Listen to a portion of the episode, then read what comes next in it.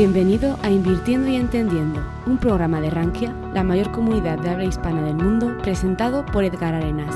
En este podcast podrás escuchar de manera quincenal entrevistas con los inversionistas más influyentes de la economía mexicana. No olvides suscribirte al canal para apoyarnos y enterarte de los próximos contenidos. Hola, soy Edgar Arenas de Rankia México y en este cuarto episodio del podcast Invirtiendo y Entendiendo nos acompaña Luis Miguel Saavedra, quien es fundador y director general de Cuspit, la primer casa de bolsa 100% digital en México. Luis Miguel nos platicará sobre su incursión en el medio financiero, su desarrollo y las motivaciones que lo llevaron a incursionar dentro del universo tecnológico, emprendiendo una tarea que vincula al inversionista al mercado de valores. Eh, Luis, en esta charla amena, nos platica también sobre las necesidades, retos y oportunidades que el inversionista y las instituciones, empresas, emisoras tienen y las motivaciones que lo han llevado a él a ser uno de los pioneros en este universo financiero y tecnológico en México. Luis concluye platicándonos, conversando y recomendando eh, autores y libros que a él lo han marcado y que han definido su rumbo profesional. Así que bueno, sin más, a continuación este episodio del el podcast Invirtiendo y Entendiendo. Luis Miguel, qué gusto tenerte aquí otra vez entre nosotros. Ya has sido, te has vuelto un invitado habitual a quien además estimamos mucho aquí en la, en la comunidad financiera en castellano más grande del mundo. ¿Cómo estás? Muy bien, Edgar, muchas gracias. Y sí, como, como bien lo comentas, ya, ya, ya hemos hecho por ahí algún par de participaciones ahí contigo y con tu audiencia y, y bueno, pues en particular con, con todo lo que haces en Rankia, que, que nos parece, bueno, en particular me parece muy interesante porque abona a todo este tema de educación financiera en el que estamos muchos este, buscando que, esto lo conozca más gente, ¿no? Sí, sí, yo, yo noto esta pasión por el conocimiento, esta inquietud intelectual que, que hoy una gran cantidad de directores generales, una gran cantidad de emprendedores dentro del mercado de valores tienen, porque la forma en la que podemos llegar a más gente en el mercado es informándola, ¿no? transmitiéndole conocimiento. Y, aquí, en materia de conocimiento, Luis, ¿tú cómo empezaste? ¿Cuáles fueron tus comienzos, primero académicos? ¿Dónde encontraste esta cosquillita por irte vinculando al sistema financiero? ¿Fue en la universidad o ya lo traías de antes? Pues mira, te, diría que básicamente pues fue, habrá sido a mitad de la, de la universidad. Yo, estudié contaduría pública. Digo, inicialmente yo, yo, quería estudiar ciencias aduanales y comercio exterior. Entonces, en la, en la escuela en la que estaba, pues había una serie de, de, carreras con tronco común y pues poco a poco me fui, me fui metiendo a, a, una carrera pues, más financiera, administrativa y después hice un cambio pues, a la parte de, de, finanzas y de contabilidad, que fue donde terminé, terminé graduándome. En el Inter, el primer acercamiento que tuve con el sector financiero, pues digo, tú, tú recordarás, yo, yo estaba entre 95 y 99 fue el tiempo en el que estuve estudiando la carrera de contaduría pública y en ese inter, eh, pues yo, yo a mí me gustaba trabajar desde, desde muy joven, empecé trabajando por ahí de los 17 años, pero ya en la universidad el primer acercamiento que tuve fue pues en el 97 comenzó todo este tema de las afores y y pues me, llamaba la atención pues, qué es lo que pasa dentro de las Afores o por qué tanta gente está hablando de ellas y, y, por qué a mucha gente pues, le dolía que ocurriera ese cambio en aquel entonces. Entonces, no sé si recordarás, en ese tiempo existía una Afore que se llamaba Garante de Serfín después ya la fueron comprando ahí diferentes, este, diferentes instituciones, no, recuerdo si acabó en Santander o City, ¿no? finalmente creo que terminó en City y ya al, último, y, y, ahí me llamaba la atención pues, justo esto, por qué la gente habla tanto de las afores y dónde está el, el gran problema, y entré a la parte pues, meramente comercial de, de, Afore Garante y ahí empecé a conocer un poco pues, qué era una CIEFORE, en qué invertía y desde ahí pues, comenzó un poco este gusto por el, por el sector financiero, ¿no? Sí, la mayoría, para la mayoría de los mexicanos, creo que el punto en donde nace la inquietud en materia de inversión es cuando llegan las afores, porque hasta antes de ese punto, si bien el mercado de valores había evolucionado en los 80 de forma interesante, yo te, tengo, tengo una tía a la que quiero mucho que, me, que cuando yo le expliqué a qué me iba a dedicar, me dijo, oye Edgar, yo me acuerdo que por ahí de mediados de los 80 había algunas casas de bolsa que incluso hacían comerciales en la televisión, pero bueno, fueron esfuerzos muy esporádicos y el mercado eh, financiero creo que evoluciona y, se robustece en el momento en el que el sistema de ahorro para el retiro ya privado eh, eh, llega, ¿no? Le llega a todos los mexicanos. Ahí nos damos cuenta de que es una necesidad imperiosa el tener que ahorrar y canalizar ese ahorro a inversión de largo plazo, porque el gobierno no nos va a mantener ya la mayoría de, de todos nosotros. Y tú siendo contador, ¿no? Con esta habilidad que seguramente tienes para los números, eh, decides involucrarte en el, sistema financiero, ¿en dónde? ¿Dónde haces tus primeros pininos? Pues mira, después de terminar la carrera, te diría que mi, trayectoria profesional está dividida en, pues, tres tercios, ¿no? El, primer tercio, aunque me gustaba en ese tiempo el sector financiero, no tuve la suerte de, de entrar. Y pues digamos, mi primer tercio eh, profesional, pues pasé por un montón de, de, sectores, ¿no? Farmacéutico, comercial, retail, este, metal mecánico, por ahí llegué también a estar muy al inicio. Y, creo que pues, todo eso te da una idea de cómo se mueven las diferentes este, industrias. Mi segundo tercio en la parte ya profesional, yo tengo casi 20 años en el sector financiero y eh, la primera oportunidad que tuve fue ya entrando al sector financiero con la casa de bolsa de Banorte. Ahí en Banorte, pues prácticamente estuve, eh, pasé por la casa de bolsa, por la operadora y, y al final terminé pues, en, banca, en banca patrimonial y en la banca, en la banca privada, ¿no? Dentro de tanto la operadora como la casa de bolsa, pues tuve oportunidad de pasar por, por diferentes áreas, ¿no? Áreas que hacían producto, áreas de back office, áreas de, de compliance, y, y, al final, pues terminé en una mezcla de finanzas con tecnología que creo que ahí fue donde me, me, gustó mucho más ya la combinación del sector financiero con la parte tecnológica, ¿no? Hace, pues esto fue hace 12, 13 años, ya en el final de, de, mi era ahí en Banorte.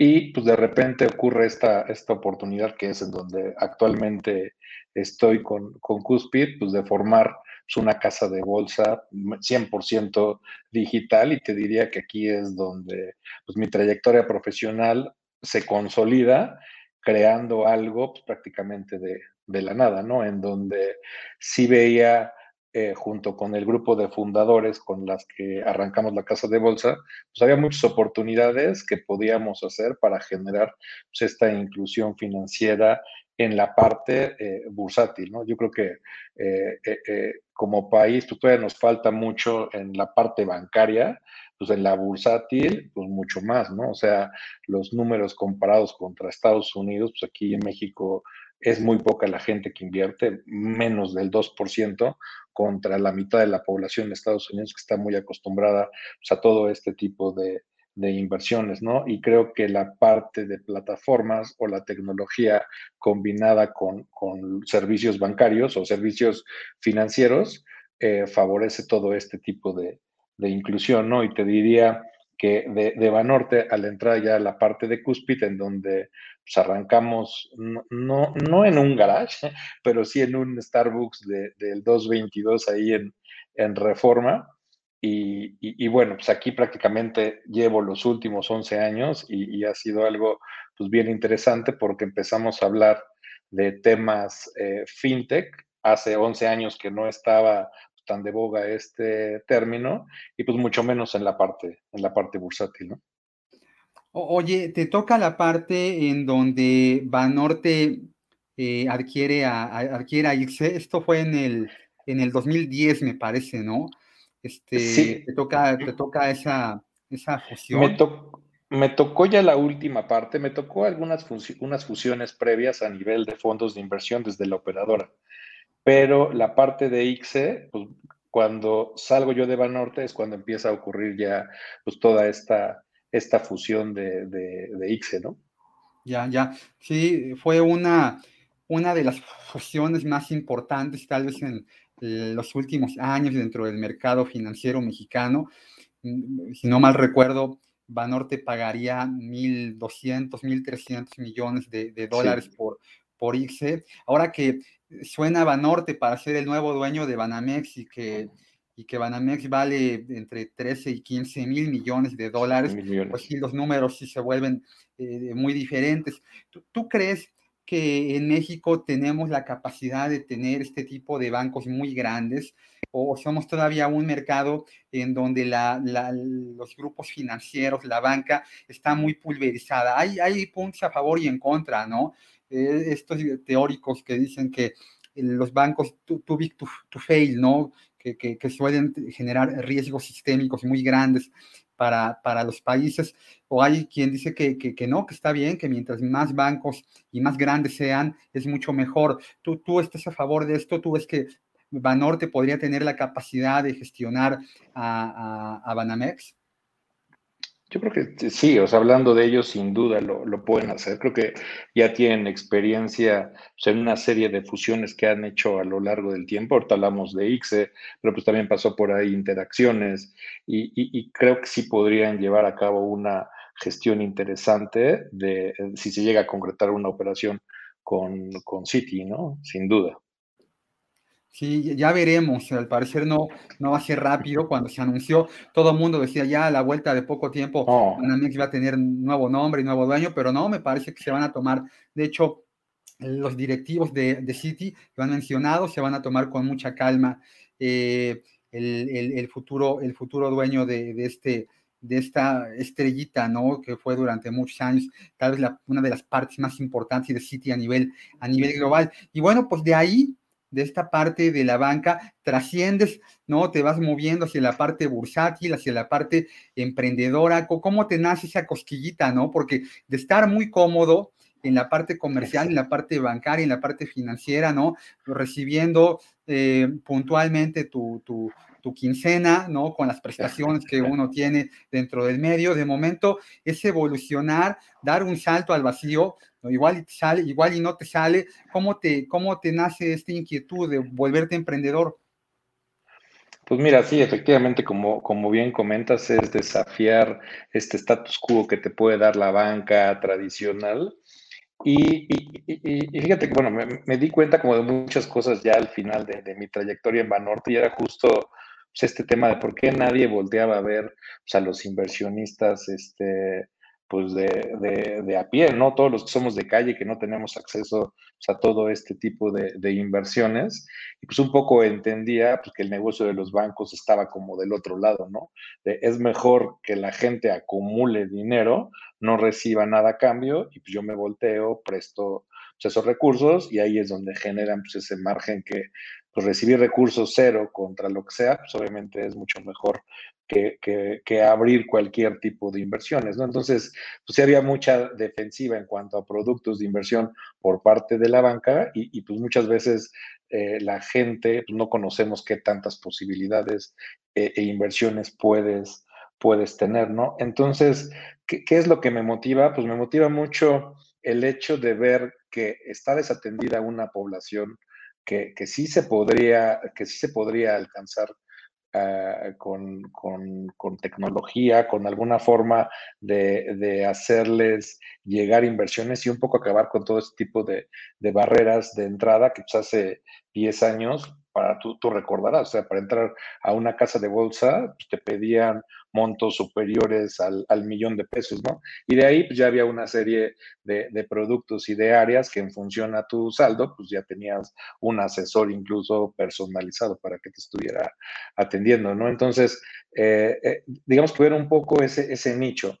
Y por otro lado, encontrar a otras personas con las que teníamos esas coincidencias, pues fue lo interesante para poder hacer pues lo que hoy es eh, ¿no? Y, y, pues, ¿qué, me lanzaba pues esa parte? Como que nunca me ha gustado estar cómodo con un status quo en donde, eh, pues sí, sí, es, sí te da cierta seguridad, pero pues, también el hecho de arriesgarte y hacer cosas nuevas, creo que es algo que, que, traía y ese pues, ADN que emprendedor que no lo puedes hacer a lo mejor en la banca tradicional, aquí sí lo pude, lo pude este, detonar pues, junto con este equipo fundador con el que lanzamos este Cuspid, ¿no?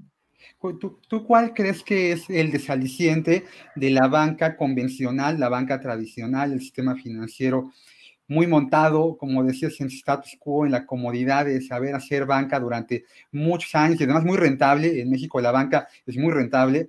Eh, y, por qué la banca, el sistema financiero, los grandes grupos no han dado ese salto a buscar al pequeño inversionista que tiene inquietudes, que quiere aprender a invertir, que quiere hacerlo y está muy abandonado. ¿Tú qué crees que es lo que está pasando eh, o ha pasado en la mayoría de grupos financieros?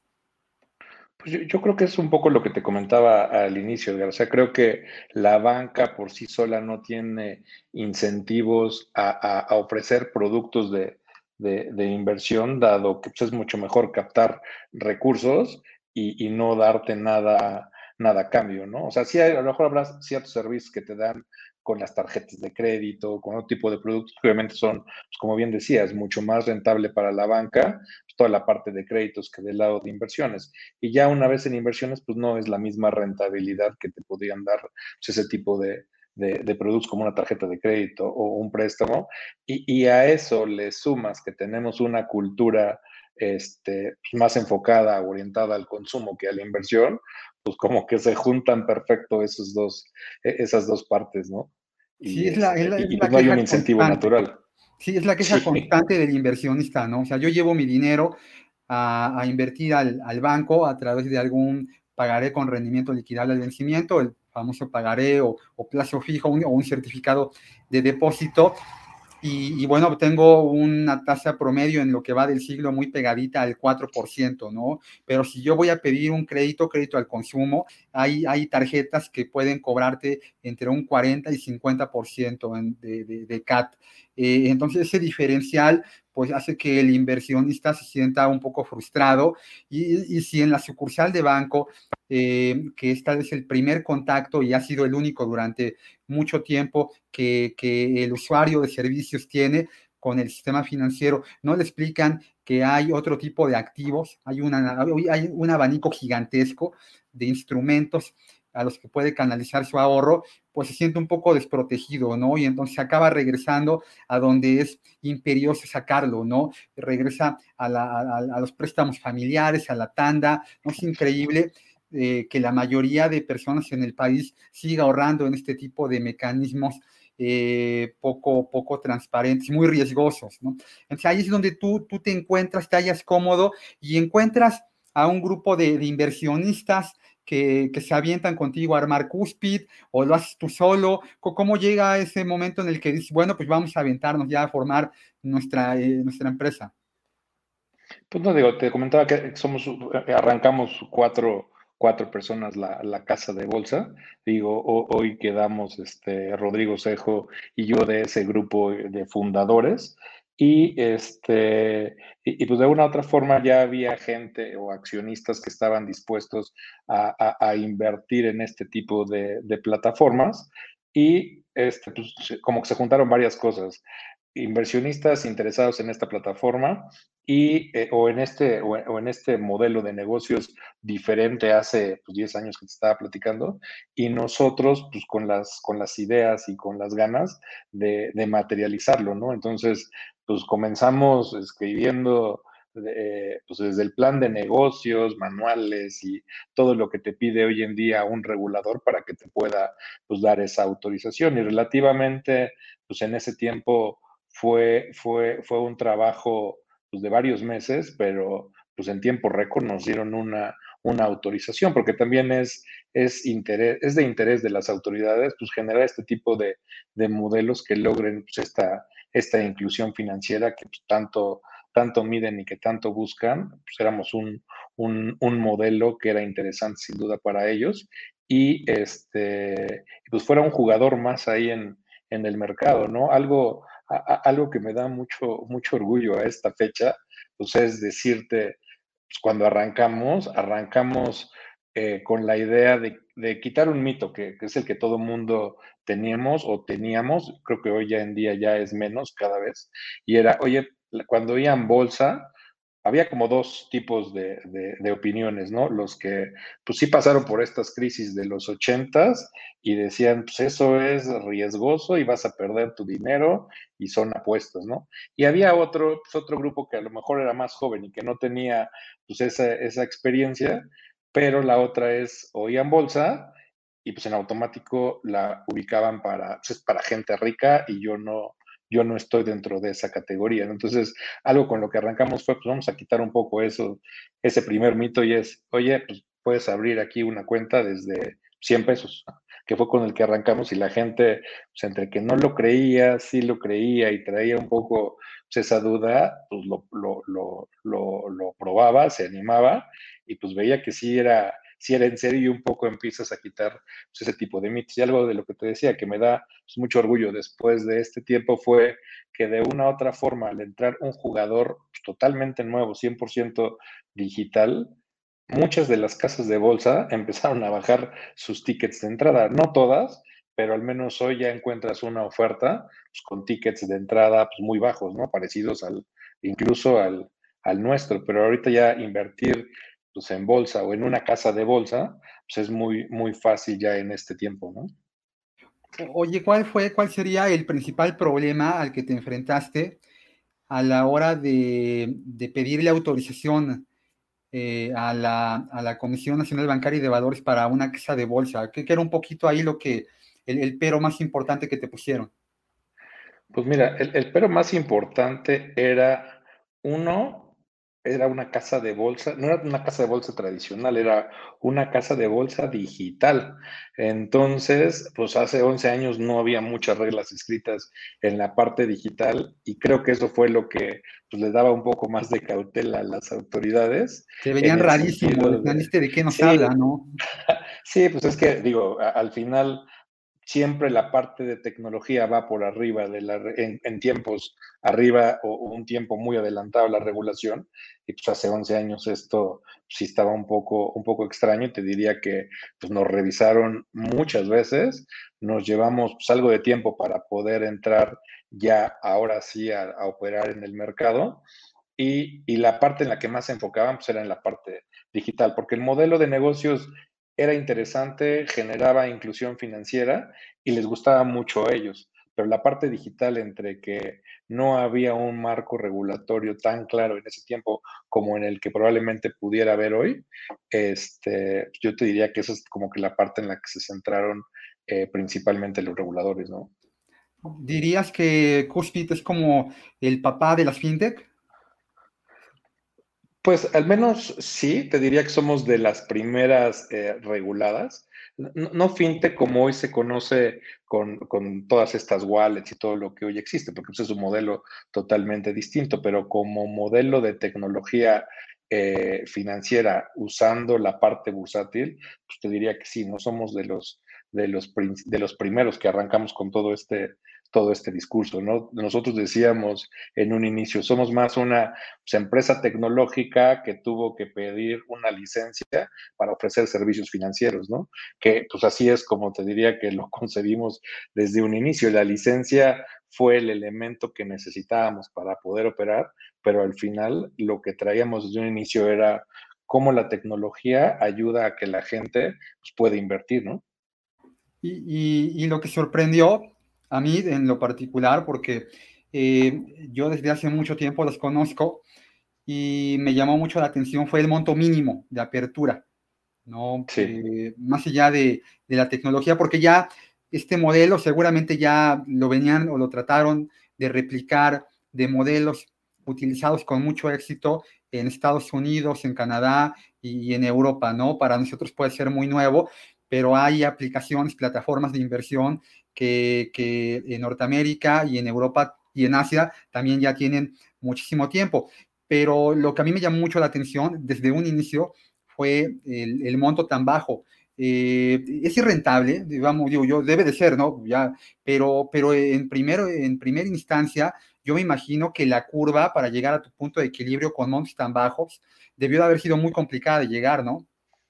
Sí, no, definitivo. O sea, aquí la, apuesta es eh, volumen de personas y transaccionalidad, ¿no? Entonces, sí, no, no es una curva eh, rápida, sí lleva tiempo y, no nada más en la parte financiera, sino también por parte de la gente en cuanto a adopción eh, digital, ¿no? La verdad, sí, sí hemos corrido con, mucha suerte y hemos logrado mucho de lo que nos proponíamos desde un inicio y, pues, te diría que sí, sí se ha alcanzado ya a estas fechas y mucho nos ayudó la pandemia en nuestro caso, ¿no? La pandemia como para varios modelos, no, no solo la parte de inversiones digitales, sino e-commerce y otras industrias que durante este tiempo pues, se vieron favorecidas eh, por, por, este suceso no, no, no, común que obligó o nos obligó a todos a, a encerrarnos, ¿no? Y, y creo que ese encierro pues fue un poco de,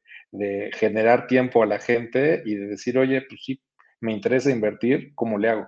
Entonces, este, pues creo que nos, ayudó muchísimo a nosotros y a, y a, diferentes modelos que están en esta misma, en esta misma tesitura tecnológica.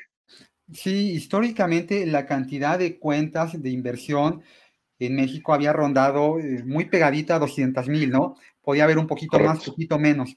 Pero esto que empezó a cambiar mucho por ahí del 2019, me parece que ahí este año se empieza a, duplicar, acaba con casi 400 mil cuentas. Y pasado todo el tiempo de la pandemia, ya prácticamente dos años y medio, hoy andamos en 3 millones de cuentas, un poquito más, ¿no? De las cuales una gran cantidad ya son cuentas contratos abiertos de, forma digital. El mexicano no está acostumbrado ni a invertir, ni tampoco está acostumbrado a utilizar mucho la tecnología, siendo que de cada 10 personas en el país, 7 tienen un teléfono móvil, ¿no? O sea, la penetración de la telefonía móvil ha sido increíble en, el país, pero todavía no damos ese salto para poder, para poder invertir, utilizar esta tecnología que ya existe, que ya tenemos a nuestra, al alcance de nuestra mano y, nos da un poquito, nos cuesta un poquito de trabajo. ¿Por qué crees tú que todavía al, al inversionista de a pie, como lo mencionábamos, al retail, le, cuesta, le cuesta todavía aventurarse a invertir en aplicaciones como Cuspid? Pues mira, yo, yo creo que hay algo que, de lo que hemos identificado nosotros va relacionado, y, creo que es un tema que tú atacas eh, muy bien y lo difundes, pues va relacionado a esta educación financiera, ¿no? O sea, no, independientemente de que no tenemos educación financiera pues desde temprana edad, la vamos conociendo en el Inter y cuando ya conoces que hay otras formas de generar ingresos pasivos a través de inversiones, pues es cuando te empieza a generar un poco más pues, ese interés y esa cosquillita de, oye, pues no hice nada, ya generé un poco más de, de, de, ingresos que complementaban a los que ya traía y es un poco ahí donde te empieza a cambiar este, este chip que decíamos un poco al inicio de, oye, pues sí, sí, sí nos preparan para ser consumidores, pero no para ser inversionistas. Entonces, cuando ya te pasas al otro lado y empiezas a ver un poco de pues, estos beneficios, es cuando pues ya decides, oye, voy a, ¿qué pasa si, si, si meto un poco más, no?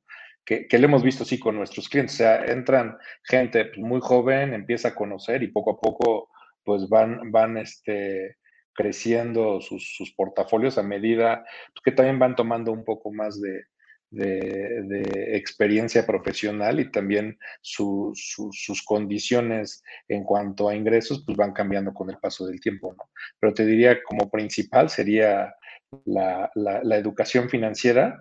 Ya, había otro que, hoy creo que cada vez es menos el problema y es la confianza a plataformas financieras, ¿no? O sea, te diría que cada vez ha sido menor esto y un poco por lo que tú decías, o sea, el aumento en, la penetración del uso de, Internet y celulares, pues cada vez es, es mayor y, la gente pues empieza a acostumbrar a hacer este tipo de, de operaciones cada vez más, más en línea, ¿no?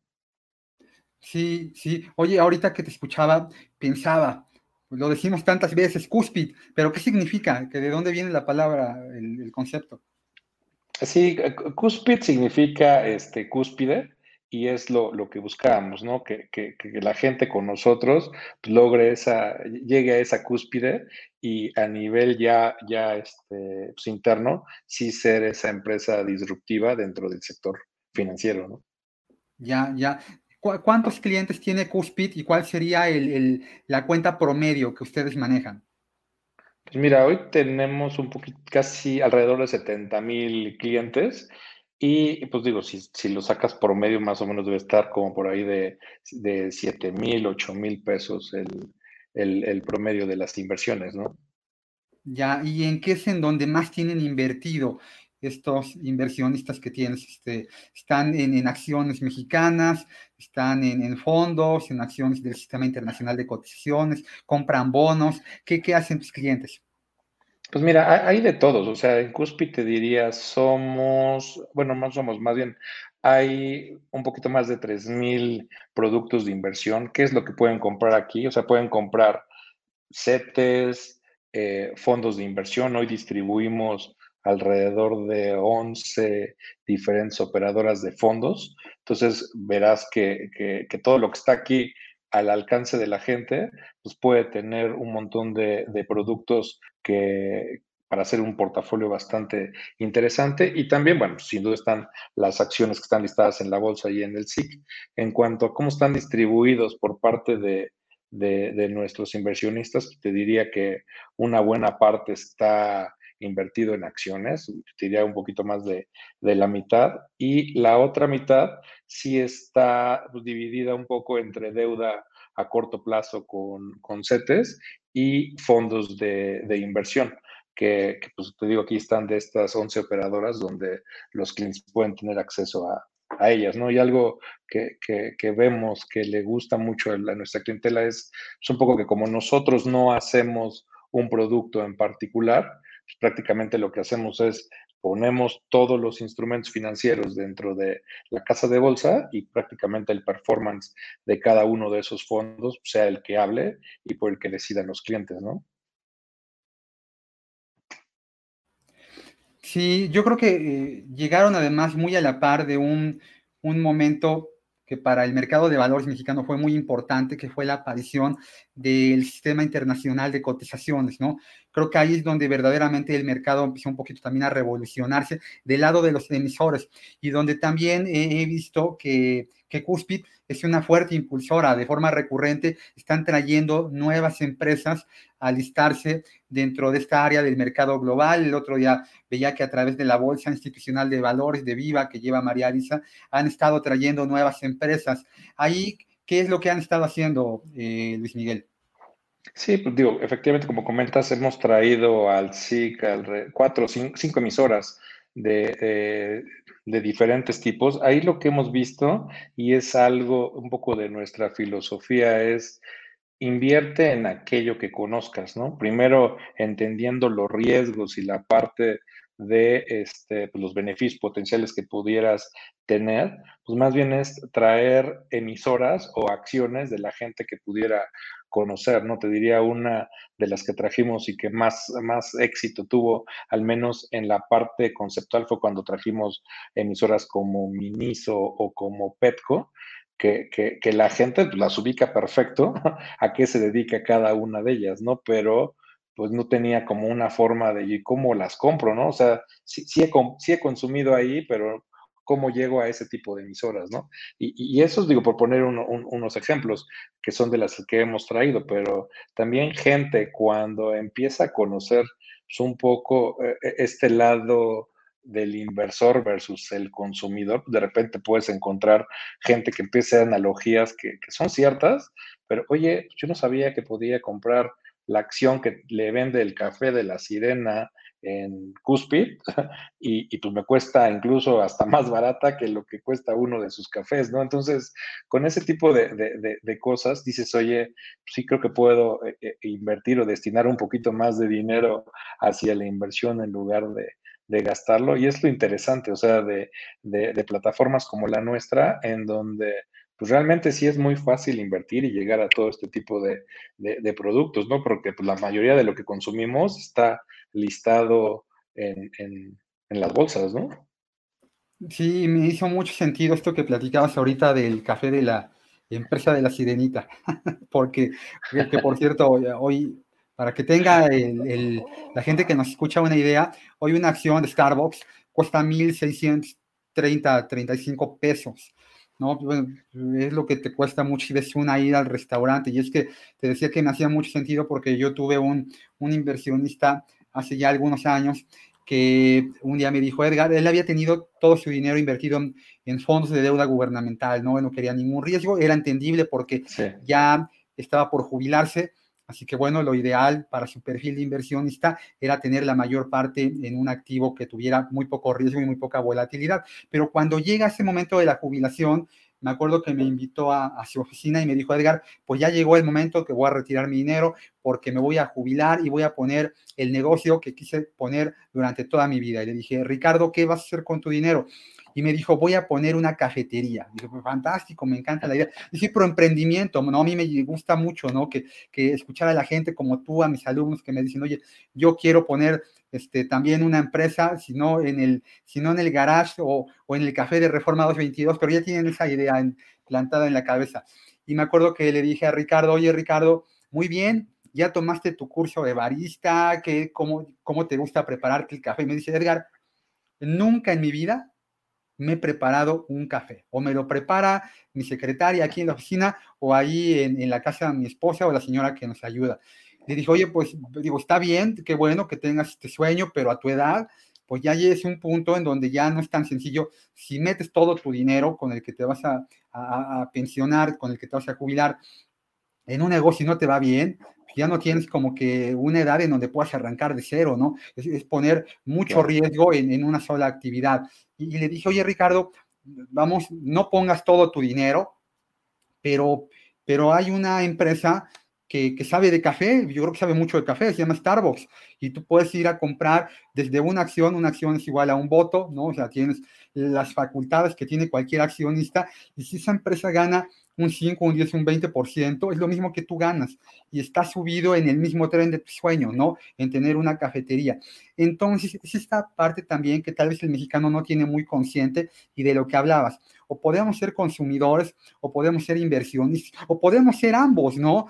¿Cuántas veces la gente dice, oye, me encanta mi teléfono celular, me encanta la marca de carro que tengo, me encanta la, la computadora, el gadget, pero podrías tener la facultad de no solo ser el, comprador de eso, sino también ser el inversionista. Y yo creo que ahí nos falta un trabajo muy grande, tanto a los que estamos del lado del inversor como del lado del que está haciendo la emisión. Y te lo pongo ah, sobre la mesa porque me, llama mucho, me inquieta mucho, eh, Luis, esto que está ocurriendo en el mercado de valores mexicano. Ya no es el sistema internacional de cotizaciones que tiene más de 3.000 títulos inscritos, es el mercado mexicano en donde eh, no pasamos de 145 emisoras y, y, ya estamos siendo cada vez menos, ¿no? Cada vez escuchamos de más empresas que están queriéndose deslistar.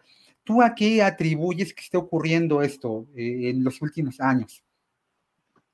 Pues digo, es algo, algo bien triste, como bien comentas. O sea, creo que por el lado de, las emisoras, pues efectivamente, ese 150, cada vez que va transcurriendo el tiempo, se van, se van deslistando.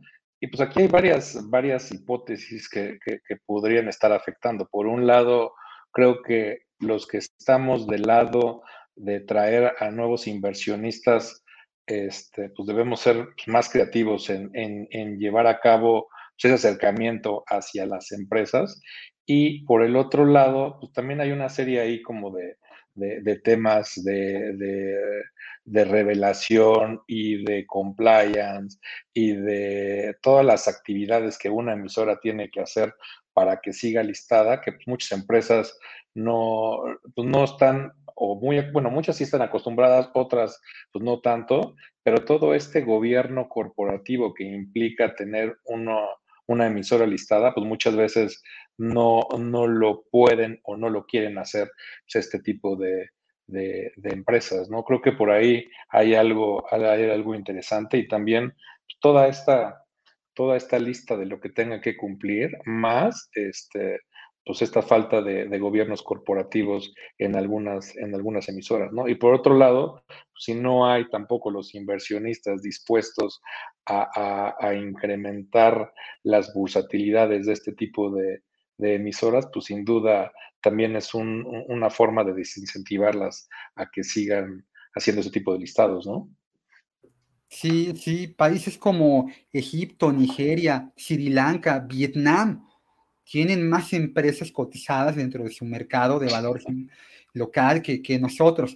México es un país que por el tamaño de la economía, México no es un país pequeño, México es la economía 15, 16 del mundo para el tamaño de economía que somos, México debería de tener al menos 500 empresas cotizando dentro de su mercado local y, bueno, pues no, no, logramos dar este salto que sí estamos teniendo en materia de inversionista, ¿no? Cada vez hay más, pero nos está haciendo falta del lado del inversor, por esto que respondes bien, ¿no? El gobierno corporativo, el volver pública una empresa, cuando históricamente la mayoría de empresas han sido empresas familiares, pues nos cuesta mucho trabajo, ¿no? Y hay historias ahí que pudieron haber sido de mucho éxito. Por ejemplo, el otro día yo veía este, el caso de, de, Nike y, que, en su momento, bueno, pues fue un, fue una revelación para lo que significaron las marcas deportivas. Y el primer calzado eh, deportivo de gran comercialización a escala enorme que Nike hizo, lo hacían, lo fabricaban aquí en México, en, Guadalajara, que era eh, calzado Canadá, Canadá le hacía, le maquilaba este zapato llamado eh, Cortés, que, es el que utiliza Forrest Gump. Para quien no lo ubique, el calzado que, Jenny le, regala a Forrest y con el que corre y, eh, todo de costa a costa Estados Unidos, era, pues, llevaba por nombre Cortés. Y era muy chistoso porque eh, le pusieron Cortés porque el primer modelo que Nike quería o más bien el primer nombre que Nike quería ponerle a este modelo, era, era Azteca, Aztec. Pero este, esta marca ya la tenía registrada Adidas para, para zapatos. Entonces, bueno, pues un poco Nike dijo, bueno, pues quien destruyó a, los aztecas fue Cortés y le pusieron por nombre Cortés. Entonces, bueno, pues ahí tenemos esta historia de, de Calzado Canadá que, si se hubiera puesto al servicio del mercado de valores, seguramente pues, no, no nada más habría crecido lo que Nike, seguramente habría sido muchísimo más grande con toda la experiencia, calidad que tenía, pero no damos ese salto. Todavía al inversor ya no le cuesta, pero al emisor le cuesta todavía, todavía mucho. Tú, tú cuando platicas con alguna empresa, este, ¿qué, cuál es tal vez el principal pretexto que te ponen? Que digan, no, por esto yo no me aviento a volverme pública. El principal es lo que te decía, o sea, un poco no tienen ese, pues, ese orden o esa, o, esa cultura de revelación de información este, para terceros, ¿no? Creo que esa es una parte bien, bien importante que, que, no tenemos, bueno, no tiene esa cultura. Algunas de estas empresas son grandes, otras son familiares y, y es difícil hacer ese, ese cambio, aún sabiendo que pues colocarte en bolsa pues, te puede traer un financiamiento pues, interesante para poder crecer sus respectivos este, negocios, ¿no? Eso, y digo, también la otra parte que comentaba, o sea, todo este papeleo y todo lo que te involucra solicitar ese tipo de autorizaciones, pues, tampoco no es, no es algo, algo menor, ¿no? Y creo que eso pues desincentiva un poco a las, a las empresas a que lo, a que lo hagan, ¿no? Oye, algún día Cuspid va a ser empresa pública, seguro, lo tienes en mente. ¿Te gustaría? Sí, claro, digo, sí, sí nos encantaría. Hoy todavía no estamos en esa, en esa posición, pero seguro, seguro es algo que, haríamos más adelante, ¿no? Nosotros, pues digo, por ser empresa regulada, pues hay que revelar un montón de información y digamos que eso, pues ya estamos acostumbrados a, hacerlo, este, y pues seguro, en, en, algún momento dado lo, lo haremos. Hoy todavía no está como en el roadmap de, de, lo que queremos hacer, ¿no? Claro, todo de largo plazo. Como decía que el destripador, vamos por partes, ¿no? Primero lo primero. Y, y, lo traía a colación porque el año pasado Robin Hood, ¿no? Que es esta empresa eh, de eh, plataforma de inversión para, para minoristas en Estados Unidos, pues llega al mercado de valores y, y, es un hit, ¿no? Con ganancias del 80% prácticamente se despega, pero con esta volatilidad de las acciones meme, ¿no? Que también ha sido un, un tema que, que tanto ha ayudado al mercado como lo ha perjudicado. Ahí, ¿qué le dirías al inversionista que tiene, por un lado, ya esta oportunidad de esta facilidad de poder vincularse al mercado de valores en un abrir y cerrar de ojos seguro a través de tu plataforma, un, alguien puede abrir una cuenta en tema de, de minutos, tal cual, ya no hay que esperar a que te lleven el contrato ni no, en minutos.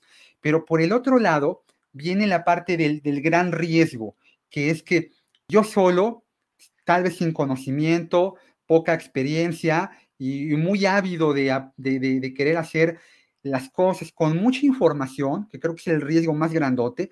Hoy hay una gran cantidad de información, Luis Miguel, y es información que cambia muy rápido y la mayor parte de esa información no es información fidedigna y el inversor tiene que tomar decisiones con esa información que además se mueve muy rápido y me parece que ahí está la gran oportunidad pero el gran riesgo.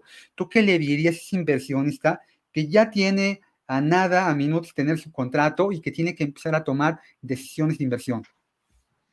Sí, pues digo, creo que aquí hay, hay varios temas de lo que comentas que me parece muy interesante y es por un lado, sí, efectivamente, ya, ya, ya no es un problema porque ya no pasa lo que tú comentabas. De, antes te llevaban un contrato firmado en, en, original con tinta azul y que en un mes pues te dictaminaban y a ver si ya era susceptible de entrar a la casa de bolsa, ¿no?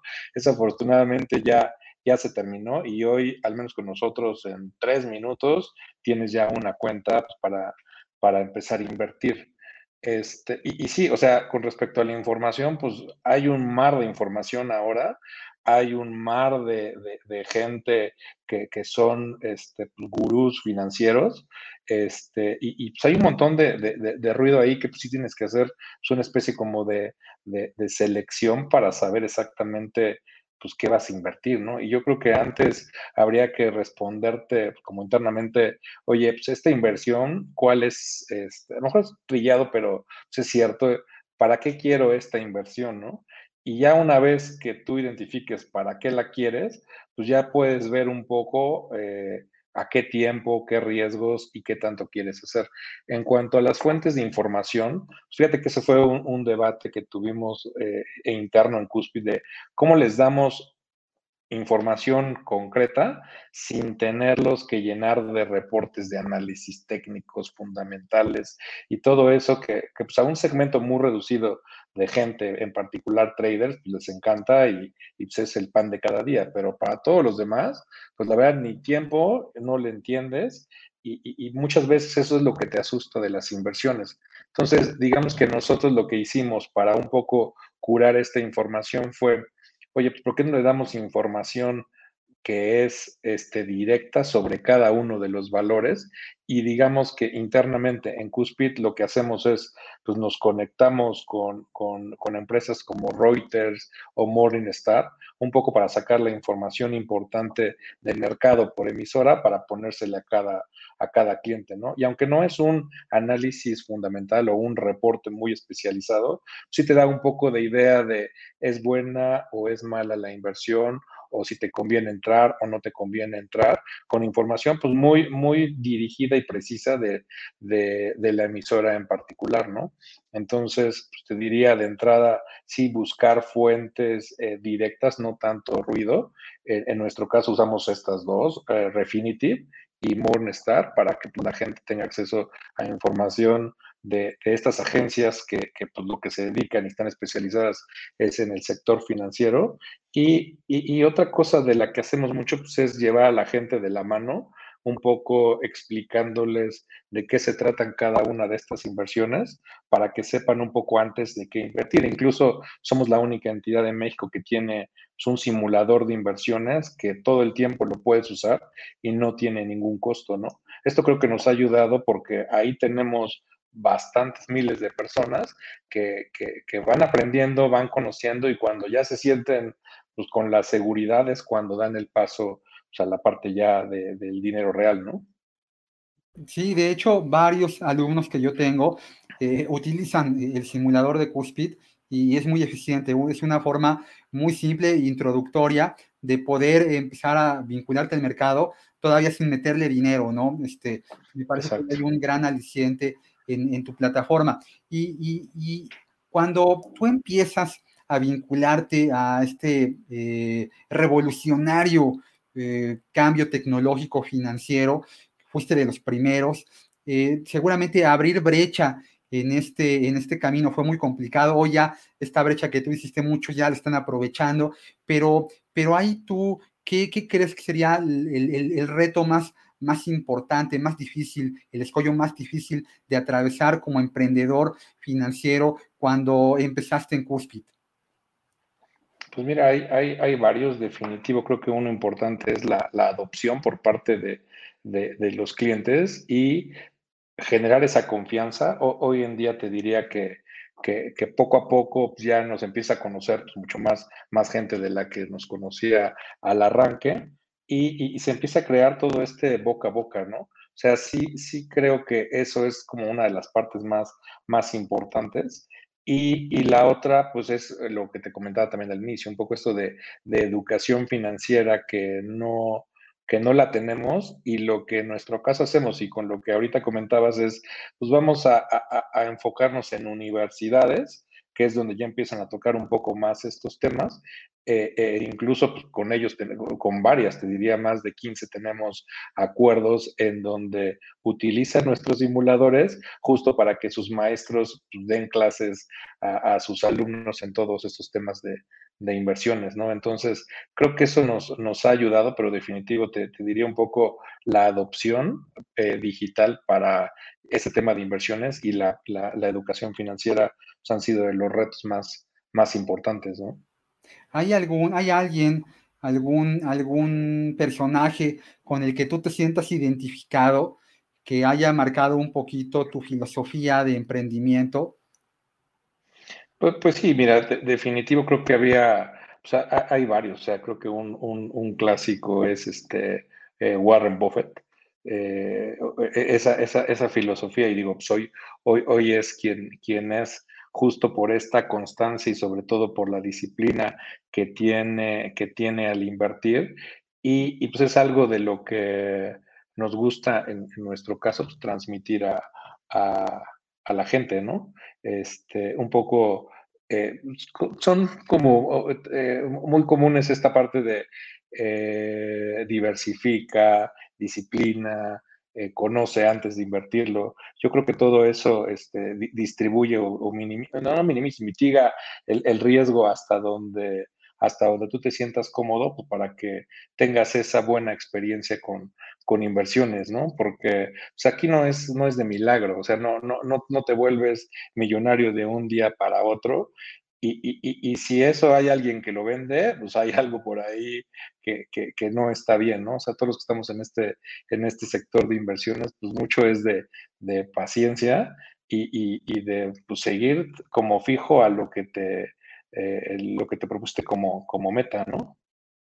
Sí, sí, ahorita que, que hablabas de, Warren Buffett, ¿no? Y esta parte de la consistencia, tanto como modelo de negocio como modelo de inversión, ¿no? Es una persona que empezó muy chiquito a invertir, él tenía 12 años cuando compró su primera acción y ya para los 15 él ya tenía que hacer su declaración de impuestos porque ya por todo toda la gestión de acciones que él realizaba, pues Hacienda ya le, lo tenía ahí abajo de la lupa, imagínate, ¿no? Hace edad yo estaba jugando con, con mis muñequitos de la Guerra de las Galaxias y con mis He-Manes, y bueno, este cuate ya estaba en ese momento ya, ya, ya afianzando una filosofía de cómo invertir, ¿no?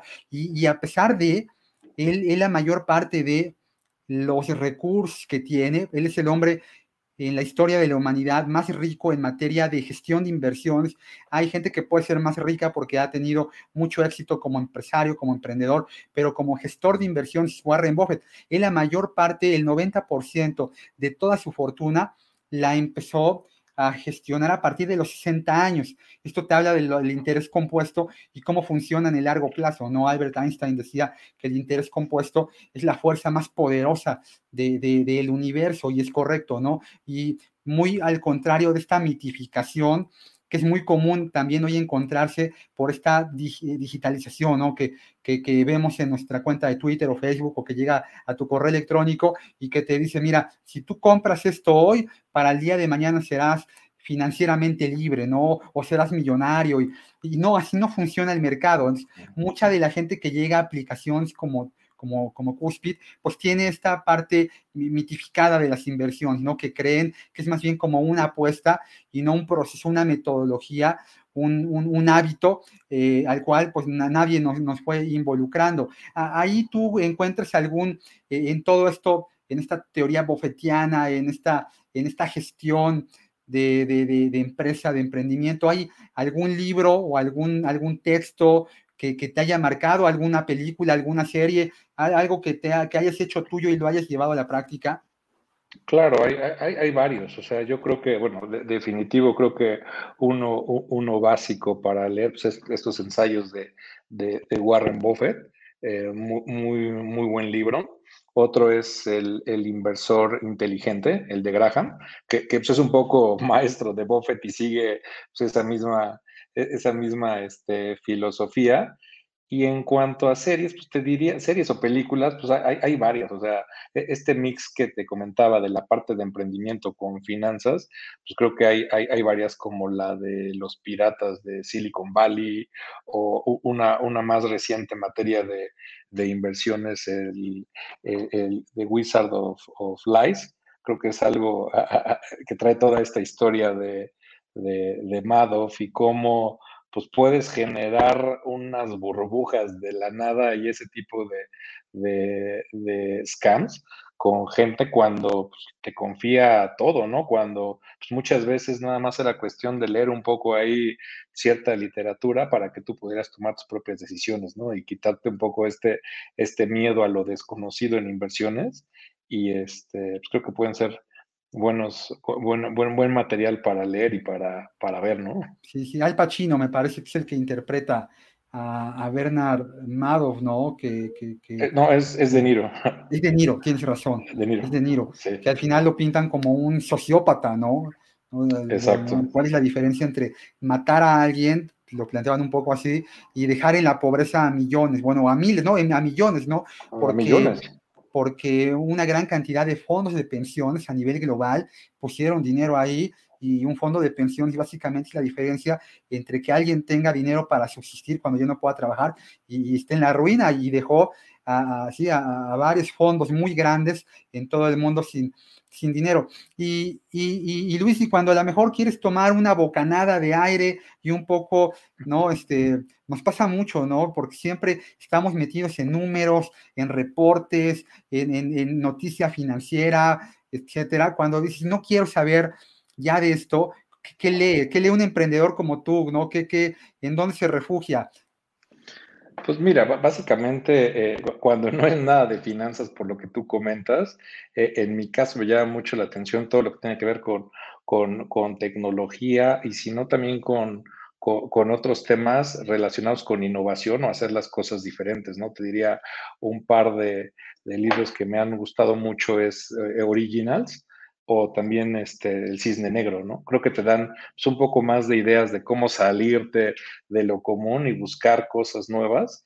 Y pues es un poco de lo que hemos incluso aplicado aquí dentro de, de Cuspi, ¿no? Cómo hacer las cosas distintas o viéndolas pues desde, desde un, un enfoque pues totalmente distinto, ¿no? Y te saca también un poco de todo este tema eh, financiero y numérico, pues un poco para, para también eh, tomar nuevas ideas. Sí, me parece que, que, Nicolás Taleb en este entorno es obligatorio, tanto para el que se va a dedicar a la tecnología o a las finanzas o, que las vincula como tú. Y, y, ya un poco para ir concluyendo esta plática, eh, Luis, ¿qué, qué, qué consejo le, te atreverías a darle a un, a, un, a un inversionista y qué consejo le darías a un emprendedor? ¿No? ¿Qué, ¿Qué, les dirías a cada uno de ellos en los zapatos de ambos?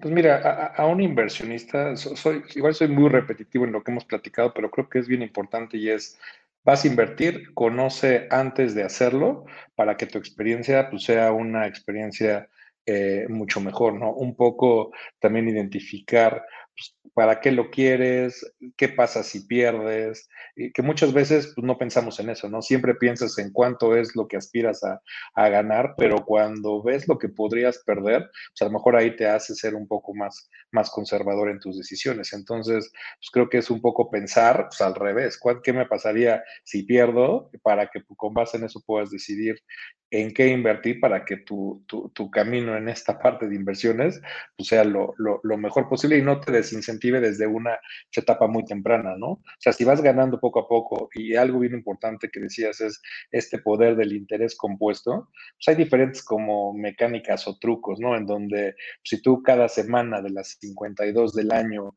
empiezas con 10 pesos, 20 pesos, 30 pesos y así le vas subiendo, creas un hábito de inversión y además pues empiezas a conocer un poco pues, esta magia del, del, interés compuesto y de ahí pues una vez te sientes cómodo para brincar a otro tipo de inversiones que tuvieran un riesgo y un potencial pues, más alto, ¿no? Y por el lado de los emprendedores, te diría, pues sí, sí seguir eh, tu idea, este, buscar siempre contrastarla, porque pues, muchas veces puede estar equivocado en un inicio y en todo momento, pues como estar muy alerta para poder estar pivoteando o ajustando tu, tu, modelo de negocios eh, original y no quedarte casado con, con, una idea, ¿no? O sea, te diría que, que, hoy en día lo que tenemos construido pues ha sido producto pues, de, de ir conociendo a, a, nuestros usuarios y a nuestros clientes y pues un poco meter cosas nuevas para ver pues, cómo van cómo van reaccionando, ¿no? Pero te diría básicamente eso, o sea, sí, sí seguir, tener mucha paciencia, resiliencia y este, y, y pues no, no, perderte un poco de tu objetivo principal, pero sí teniendo pues, esa flexibilidad para poder pues, estar pivoteando tu, tu, idea inicial de negocio, ¿no? Sí, esta adaptación al cambio que se ha vuelto tan importante, ¿no? Decía Charles Darwin, no sobrevive el más fuerte, sino el que más rápido y mejor se adapta a los cambios. ¿Y a dónde te pueden encontrar, eh, Luis? ¿En qué redes o cómo se pueden acercar a, a ustedes? Pues mira, con, con, conmigo principalmente en, LinkedIn, ahí es donde estoy un poco más activo, me encuentran así, Luis Miguel Saavedra, y, este, y pues en las redes sociales de, de ¿no? En Cuspid 1, eh, en Twitter, Facebook, este, principalmente es en donde por ahí tiene noticias ya de la, de la empresa, ¿no? Muy bien, muy bien. Pues ya sin agregar nada más, Luis, yo quiero agradecerte eh, este espacio dedicado como siempre, un gusto poder platicar contigo. Es tu casa y hasta siempre, mi querido Luis. Soy Edgar Arenas de Rankia de México y para mí es un honor como siempre compartir este podcast con todos ustedes. Eh, recuerden entrar a nuestras diferentes redes www.rankia.mx en Twitter eh, arroba Rankia México, en Facebook igual y darle un pulgar arriba si es que te gusta esto para que lo podamos compartir con más gente que tenga intereses similares a los nuestros. Hasta pronto. No olvides suscribirte al canal para apoyarnos y enterarte de los próximos contenidos.